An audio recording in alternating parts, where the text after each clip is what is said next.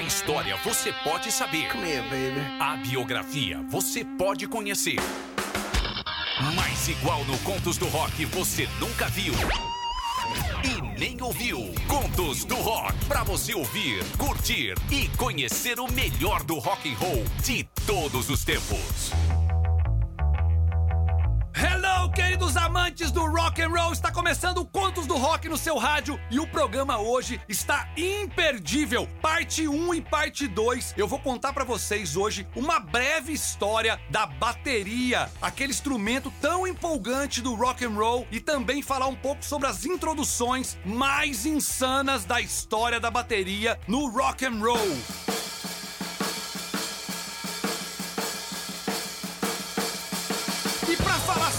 Bateria, o instrumento que muitas pessoas querem aprender a tocar, inclusive quando tem uma criança perto de uma banda, o primeiro instrumento que ela vai em cima é a bateria. Porque o homem, na verdade, o primeiro instrumento que o homem usou foi a percussão. Ele fez a percussão de casca de árvore, ele cortou um tronco, tirou o miolo do tronco, pegou a pele de um bicho, amarrou nesse miolo do tronco e ali virou um tambor. Com esse tambor, o homem fazia cultos, ele fazia celebrações e também se comunicava. Isso era usado, as duas, duas tribos, é, uma longe da outra, eles se comunicavam por tambores, todos feitos com madeira e pele de animal. Até hoje se usa muito pele de animal, hoje sintetizaram a pele, mas tem pandeiro que é feito com pele de couro de vaca, de boi, por aí vai. E pra contar pra vocês como nós chegamos nessas baterias desse estilo tão legal que é o rock and roll, a gente tem que entender quem que inventou a bateria. Olha só como que funciona. A bateria, ela é um instrumento que antigamente era usado mais nas bandas militares, bandas de guerra. Ela sempre a batida sempre foi usada para entoar ali o trabalho, a marcha, algo do tipo. Então, aquele bumbo que a gente hoje toca com o pé era tocado por uma pessoa nos dois lados com os dois braços. Depois, nós tínhamos a caixa de guerra ou então o tarol. E isso também era usado por outra pessoa. Então até agora precisamos de duas pessoas para tocar um pedaço da bateria. Colocando então mais um prato na bateria que a gente chama de chimbal, aquele prato que abre e fecha, hoje é usado na perna esquerda do baterista, mas antigamente era outra pessoa para tocar aquele instrumento. E pensando naquele surdo da bateria, usava-se outra pessoa. Então nós usávamos no mínimo quatro pessoas para tirar um ritmo desses instrumentos militares para poder fazer um ritmo numa orquestra. Um homem chamado Ludwig, inclusive é a marca de bateria das mais famosas da história, John Bonham do Led Zeppelin, Ringo Starr, já usou muito essa batera. Ludwig, ele criou o pedal de bumbo, permitindo assim que o homem pudesse tocar o bumbo com a perna direita, onde ele pisasse em um mecanismo e esse mecanismo tinha uma baqueta com feltro que batia na pele do bumbo com a da perna. Isso aí é o pedal do bumbo. A partir dessa invenção, criou-se a bateria tocada por uma pessoa só. Ele amarrava a caixa da bateria no pescoço, ainda não tinha o suporte da caixa que hoje já existe. A caixa de guerra era amarrada no pescoço, ele sentava em um banco, com a perna direita, ele tocava o bumbo e amarrou um prato com o outro, onde ele pisava com a perna esquerda, o prato abria e fechava, que é o famoso chimbal. A partir disso, meu amigo, a bateria vem se desenvolvendo pelos séculos afora. Mas o rock and roll colocou a bateria como um instrumento principal numa banda. Isso é muito interessante. Se você pegar o batera Ginger Baker, que tocou é, lá na Inglaterra nos anos 60, Ginger Baker ele era um baterista que ele impunha-se na bateria. Então o baterista passou de ser o cara que acompanhava para ser também o arranjador de uma banda. E isso nos faz é, curtir demais os shows. Se não fosse a bateria acústica, hoje nós não teríamos as baterias eletrônicas. Elas são sampleadas em cima de instrumentos acústicos. Muitos samples hoje usa a bateria acústica gravada no computador, onde depois ele pode sintetizar um ritmo, mas soando a bateria acústica. E também o ritmo da bateria que influenciou os outro, as outras músicas é um instrumento importantíssimo. Hoje, por exemplo, nós temos bateristas é, do Brasil famosos no mundo, como Aquiles Prest, que tocava no Angra, hoje tem carreira solo, João Baroni, é, o Igor Cavaleira, um dos caras que mora na Inglaterra e tem um, uma fama é, mundial, um brasileiro da pesada. Nós separamos para vocês, na primeira parte, oito introduções da pesada de bateria pra gente poder comentar, ouvir e curtir esse instrumento tão bacana. E a primeira introdução de bateria que eu trouxe para vocês, ela, essa bate no meu coração. O baterista chama-se Charles Gavan, o disco é dos Titãs, Jesus não tem dentes no país dos banguelas. A música é Lugar Nenhum e uma bateria complicadíssima de fazer. Charles Gavan tocava no RPM, o Ira pegou o Charles Gavan para eles e os Titãs estavam com o André Young na batera, trocaram o André Young com o Charles Gavan, fizeram uma troca com o Ira. Nessa troca não foi muito amigável não, eles se resolveram até que bem, mas não foi uma troca tipo de bom, de bom grado não. O Charles Gavan tocava muito bem e o Ira ainda não tinha uma fama. Os Titãs já estavam fazendo o programa do Chacrinha, tocando no Rio de Janeiro pra caramba, São Paulo. E aí, meus amigos, Charles Gavan foi requisitado pra banda, grava ali então o segundo disco dos Titãs, que é o Televisão, e o terceiro, Cabeça Dinossauro, a banda se projeta pro Brasil inteiro. E o quarto álbum dos Titãs, que é o Jesus Não Tem Dentes no País dos Banguelas, de 1988, Charles Gavan apavora nessa introdução e nessa levada cabulosíssima. Para vocês, Lugar Nenhum Titãs. Contos do Rock. Contos do Rock.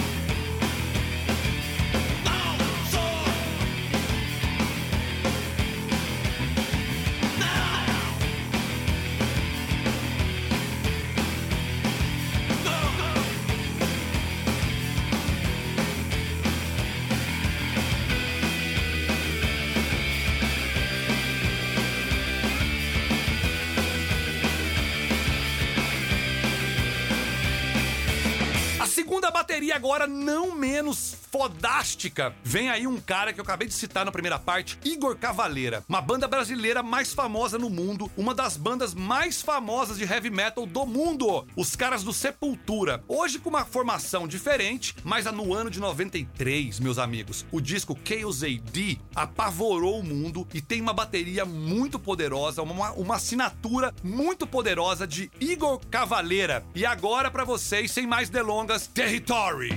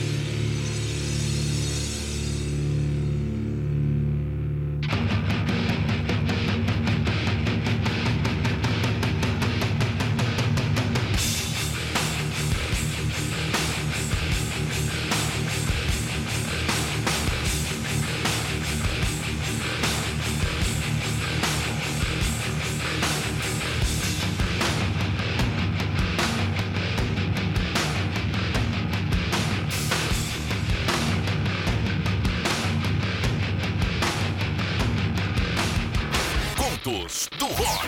Contos do Rock. E depois dessa pauleira do Sepultura, eu vou um pouquinho além e lá no ano de 97, precisamente em abril de 97, o segundo single da banda Blurn foi uma música que fez muito sucesso e até hoje ela toca muito nos rádios. E ela prova que uma bateria não precisa ser tão complexa quanto essa do Territory, do Igor Cavaleira, mas que ela pode ser muito charmosa e importante. Eu tô falando de Song 2, o batera é o Dave Holtree, a banda é o Blurn. Se liga nessa intro, essa música da pesada Song 2 Blurn.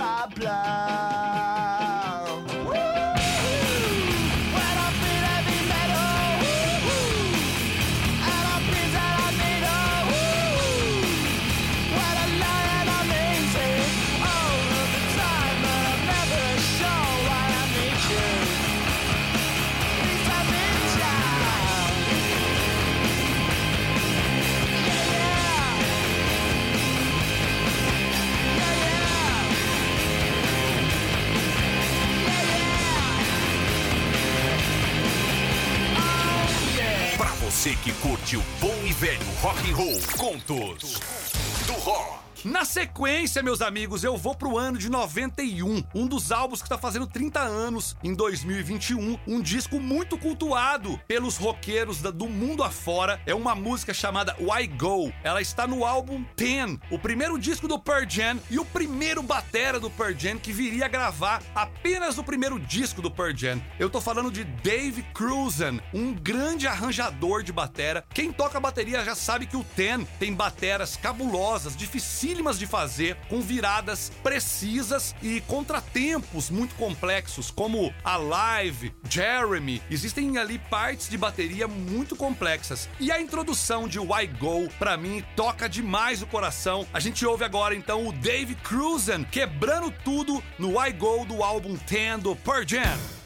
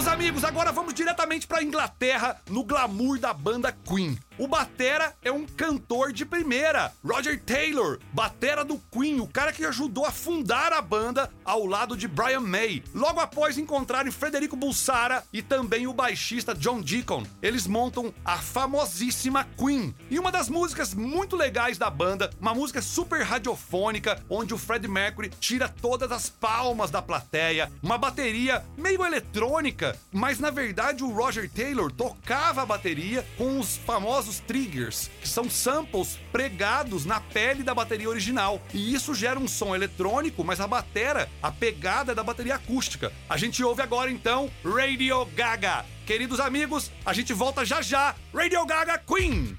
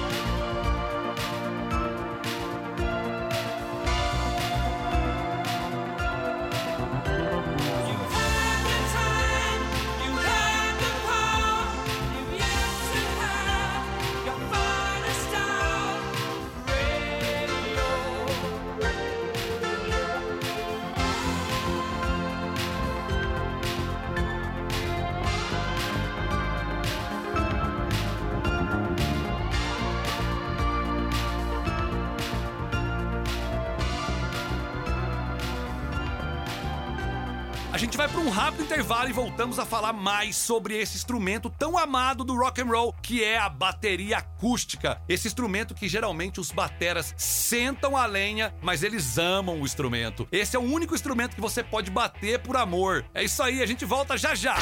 Contos do Rock, volta já! De volta no seu rádio, Contos do Rock. E agora, meus amigos, tem muito mais introduções do rock and roll. Se você tá lembrando alguma introdução aí, meu amigo, pode mandar mensagem pra gente. instagram.com barra contos do rock ou facebook.com barra contos do rock. Seu programa dominical, todos os domingos a gente tá aqui quebrando tudo. E agora, eu vou pra um batera que ele não tem tanta técnica, mas ele tem muito ritmo. Ou seja, ele não é aquele cara que usa pedal duplo, muita virada rápida, mas os ritmos dele é genial. Eu tô falando de Larry Muller Jr. O disco é de 87, o de Joshua Tree, um álbum importantíssimo do YouTube. A música chama-se Bullet the Blue Sky, Balas no Céu Azul. Essa música fala muito sobre o ouro no Novo México, onde os Estados Unidos matou muito índio, é, houve muita guerra, muito conflito por conta desse ouro. E o YouTube, vivendo ali nos Estados Unidos alguns meses, alguns anos, eles começaram a incorporar a cultura americana na cultura irlandesa deles e fizeram essa música chamada Bullet the Blue Sky, que foi regravada pelo Sepultura com nova formação, mas é uma batera muito legal. Então eu abro agora a segunda parte com YouTube Bullet the Blue Sky. Você está ouvindo Contos do Rock. Contos do Rock.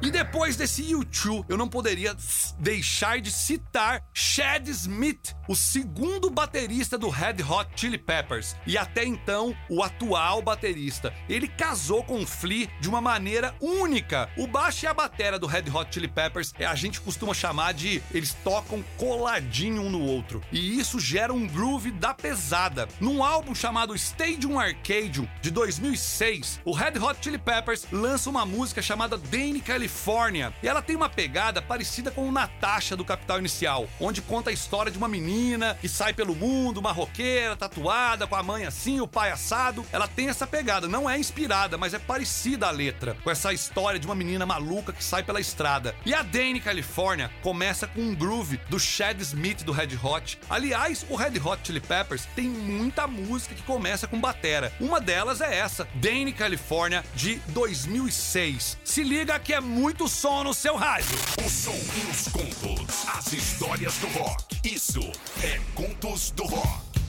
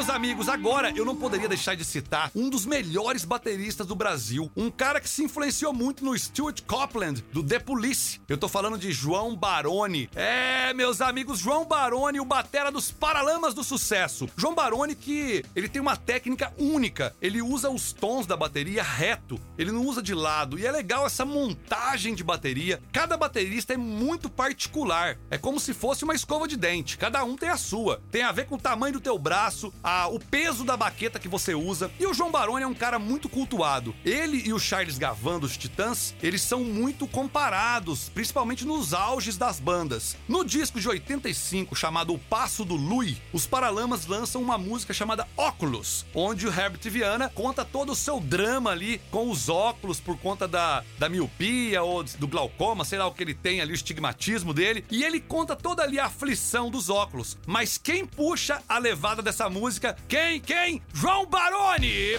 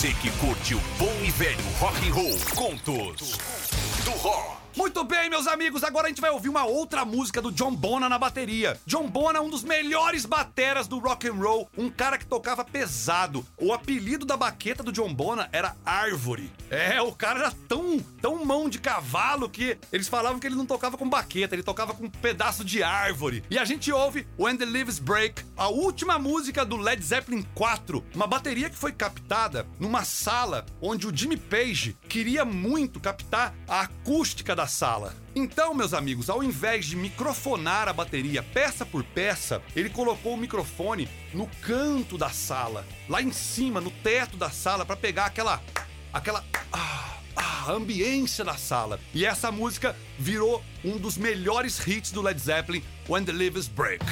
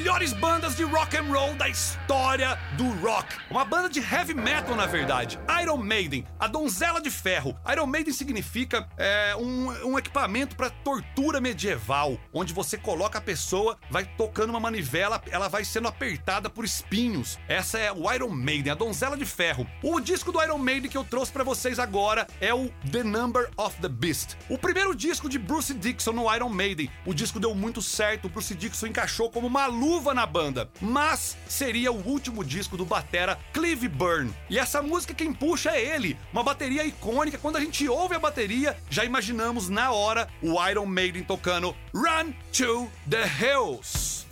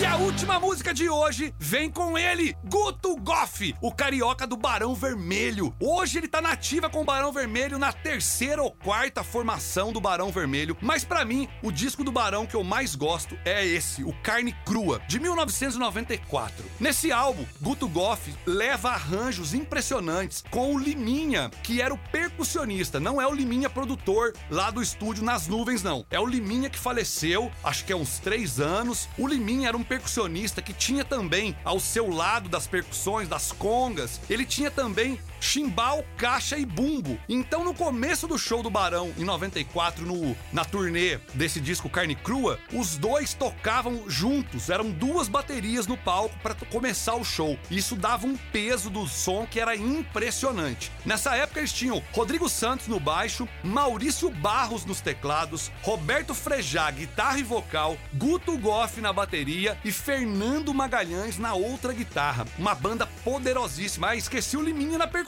O Barão tava com seis músicos nessa época, quebrando tudo. E a faixa, meus bons amigos, ela marcou muito a vida daqui da, da galera do rock and roll dos anos 90, o pessoal que frequentava bandas. E a gente sempre toca essa música, é uma música muito legal. Eu dedico aí aos amigos do Contos do Rock, galera que manda mensagem nos domingos, que sugere pauta, que pede o Contos do Rock no site, ou então que eu faça um blog. Esses caras eu sinto uma amizade imensa, um carinho de verdade por vocês.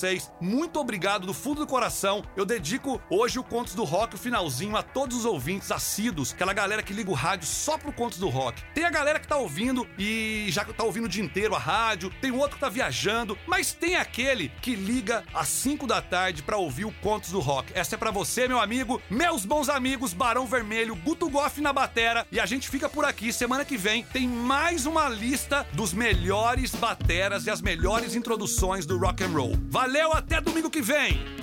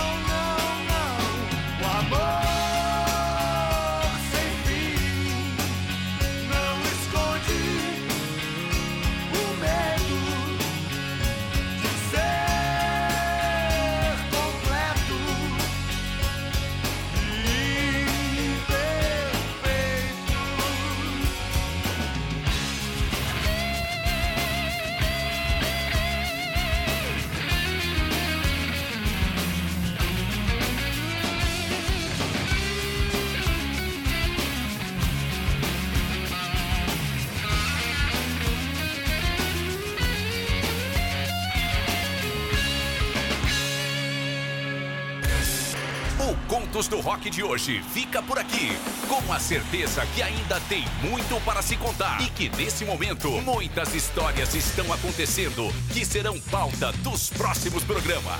Contos do Rock.